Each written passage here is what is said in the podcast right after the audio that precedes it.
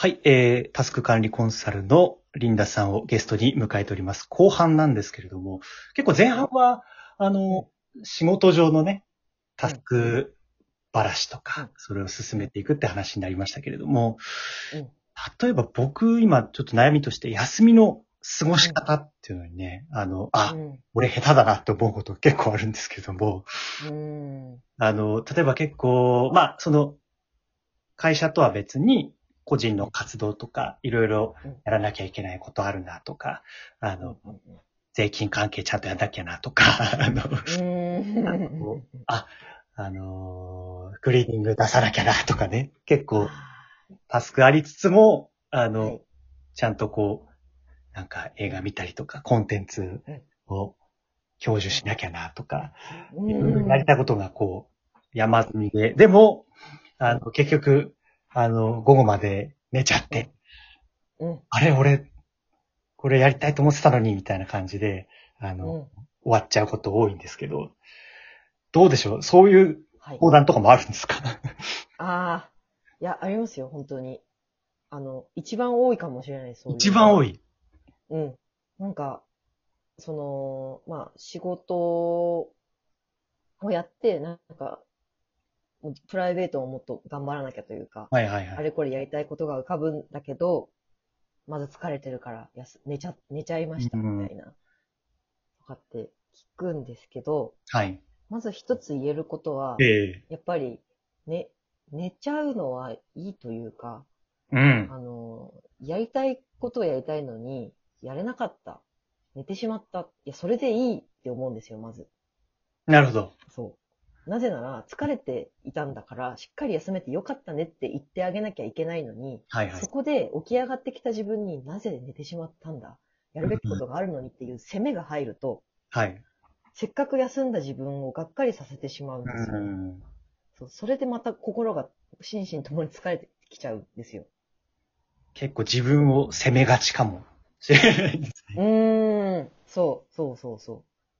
あの、なんだろう、真面目で頑張りたい人ほど、うんうん。結構そういう傾向があるかなと思っていて、あの、休むからこそ次やりたいこととか、やるべきことがしっかりできて、なんかその罪悪感なく休むっていうのが、うんとても大事なポイントになってくるかなというふうに思います。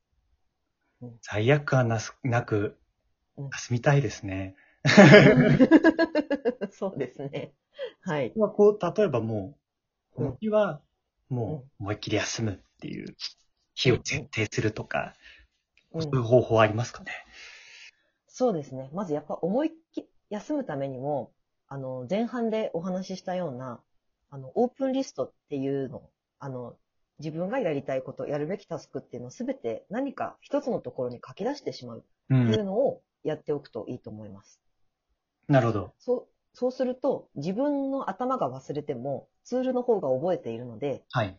そこに行けば自分のやるべきことを思い出せるし、いいや、一旦忘れてっていうふうにできるんですね。そう。あ一旦切り切り分けるというか、そうですね。切り分ける。その、頭から全部書き出してしまうっていうのをやるのが罪悪感を減らす一個の方法。はいはいはい。はい。と、まあ、もう二つ目うん。に、私はよくそのタスク管理コンサルをしてるお客様にお勧めしてるのが、あの、今日できたこと日記っていうのを書くっていうもえのえです。できたことを。そう。できたこと。よく、なんて言うんでしょう。まあ日本人特有のものだと思うんですけど、教育的な側面で、うんなん。かテストで70点取れたときに、一番最初に何考えるかっていうと、なぜ30点取れなかったんだろうか。まあ、減点法というかね、そういう考え方ありますよね。そう。どこを間違っうんて、なぜ間違ってしまったのかっていうことから考えてしまうんですけど、はい。なぜ70点取れたんですかって聞かれたことあります？なぜ70点取れたんですか？ないかもしれないですね。あの、うんやっぱりその取れなかった方を、うんあの、ちゃんと復習しなさいという。まあ、それはそれでね、大事だけれども。大事。それはそれで大事だけども、うん確かに。うん70点を褒められたことはあんまりないかもしれないですね。やっぱその思考の癖が私たちって小学生の時、もしては幼稚園の、人によっては幼稚園の時から、うん。あの、何々しちゃダメよとか、こはいうしなさいとかって言われ続けて、穴の開いた部分というか、なるほど。減点法でできてない部分から手をつけるのが当たり前、はいそうあるべきだみたいにやってるんで、それが罪悪感の元になってる。っていう側面もあって、まあ、例えば、私がお勧めしてるのは、今日という一日に点数をつけてください。なるほど。いいんですね。で、例えばまあ100点満点中30点だったとしましょう。うん。まあ、30点って言ったら学校で言ったらまああまりいい点数ではないかもしれないんですけど、はいあ、でも0点ではなかったんですね。うんうんうん。そう、30点取れた。なぜ30点取れたんですか？何に30点をつけたんですか？っていうふうに聞くんです。なるほど。そうすると、あ、自分にとってそれは認められていることだし、できていることなんですねっていうところを一緒に認知することで、あ、そうだった。はいはいはい。自分って意外とやってることあるとか。で、その、今度、その、なぜその30点取れたか。どうしたらあと1点増やせそうですか？っていうふうにして、その、現状の点数から1点増やすにはどうしたらいいかって考えると、意外と一歩、今の自分から動ける一歩が探せるようになったりとか。なんか、その瞬間、こう、加点法に切り替わる感じしますね。その思考と。うん。うん。そうなんです。30点から31点にという。うんまず30点を認めるという感じうんかね。でもね、まあ、小学校からのね、そのうん、刷り込まれてることってね、はい。なかなかこれを変えるの大変ですよね。はい。そうなんです。まあ、ま出荷を、うん。はい。つけるために、ぜひタスク管理コンサル補聴リンタ受けてくださいっていうのが あるしでも今日このラジオを聞いてくださった方は、これでちょっと気づかれたと思うので、はい。ぜひこの後、今日の自分の一日何点だったかなって振り返っていただいて、あの、その、じゃあなんでその点数取れたんだろう、うんこ。の点数の成功の原因は何だったんだろうって考えていただきたいんですよ。はいはいはい。そうすると、それをあと3回繰り返したら100点超えるわけですうよ。わん。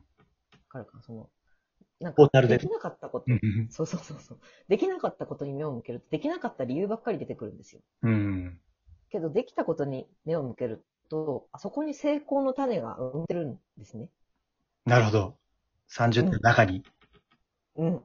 そう。なんか、まあ、その基礎的な部分だったりもするし、はい。まあでもそこを、まあ見るのが最初は難しいと思います、本当に。その、刷り込みがあるから。うん。そんな自分にできたことだけ目を向けて褒めて、なんか自分を甘やかすことになるんじゃないかうんうんうん。なると思うんですけど、うん、意外とそうやって自分を承認してあげると気が楽になって、しっかり休めて、で、だんだんやれることが増えていくようになると思います。そうですね。なんかこう、うん子供の頃の努力と、まあその大人になってからの努力って多分また違っていて、その、やっぱり受験とか、そのうん、なんか明確なね、目標あるじゃないですか。その、それに向かってまあ、潰していくっていうのが子供の努力だとすると、うん割とまあ、大人としては割と持久戦というかね、あの、そうそうそうそよりこう、なんだろう、臨機応変に、あの、うんなん、やまずに続けるうんというのがね、あう。の。あると思うので、そうそうそう。あのー子供の時は、やはり、こう、親のサポートもあるし、明確な目標とかもあるから、で、遊ぶ時間もたっぷりあるから意外とやっていけるんだけど、大人になると、結構、ああ、ねそうですね。責任とかもあるから、うん自分だけは自分を褒めるような仕組みを作っておかないと、うんうんうん。最低限、はいはい。なんかやっぱり疲れてしまうし、病んでしまうから、うん。だし、なんて言うんでしょう。まあ、せっかくね、大人も自分を幸せにするために生きていますし、働いているので、はい。なんか、そりゃ加点法で言っていいじゃないですか。そうですね。勝手にこうでいきたい。行きましょう。そうどうですか？例えば今、じゃあ、ハトパンさん、はいはい。今日、一日この収録が始まる前までの点数をつけるとしたら、何点ぐらいですか？今日はね、まあ割と早めには起きましたけどもね。おおいいですね。で、なんかうん、家で朝ごはん食べるか、うん。ちょっとカフェで食べるかっていうのをうん迷ったんですけど、なんかそういう時になるべく外に出ようというあののを決めてるんですよ。だからちょっとうんカフェでちょっと作業したりして、あのはいはいはい。あんまり、進、作業が進んだかというとあれなんですけど、まあ、うん、うん、うん。日の光を浴びれたので、うん、うん。割と80点近いかな。おー、いいじゃないですか。いいじゃないですか。そういう感じ？うん。そういう感じ。本当に。その80点をつけた理由うんうん。っていうのは、どの辺にありますか？特に一番ポイント、大きいポイントそうです。としては。これまあ、外に出たって感じですか？結構やっぱりね、あの、寝ちゃうんですよね。ね、まあ、それ、出た。それ、それがダメだっていう。あー、そうそうそう。いいんです。寝るのはいいんです。だって疲れて、頑張った結果疲れてるんだから。うんうんうん。けど決めてるっていうのが良かったってことですね。ルールとして、自分の中のルールとして、外に、そういう迷った時はそ外に出るっていうことをしている。つまりそれは自分にとっての加点アイテムなわけなんうですよ。ん。いやそれを大事に使っていきながら、あの、まあ、次に進んでいくとか、いうことが、ですね。はい。いや、なんか、ちょっと気が楽になるというかね、あの、うん。なんだろう。うん。ここまでの日曜日の過ごし方で拍手もらうことなんてね、あるんだという。えー、そうですよ。拍手喝采ですよ。拍手喝采ですね。ありがとうございます。んまあ、あの、ちょっと概要欄にもね、あの、うん。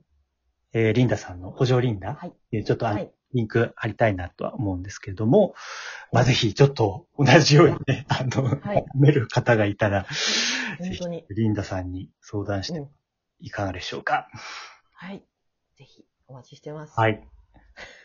今日はお忙しい中、ありがとうございます。いえいえ、こちらこそ楽しかったです。ありがとうございました。えー今日のお相手はタスク管理コンサルのリンダさんでした。ありがとうございました。はい、ありがとうございました。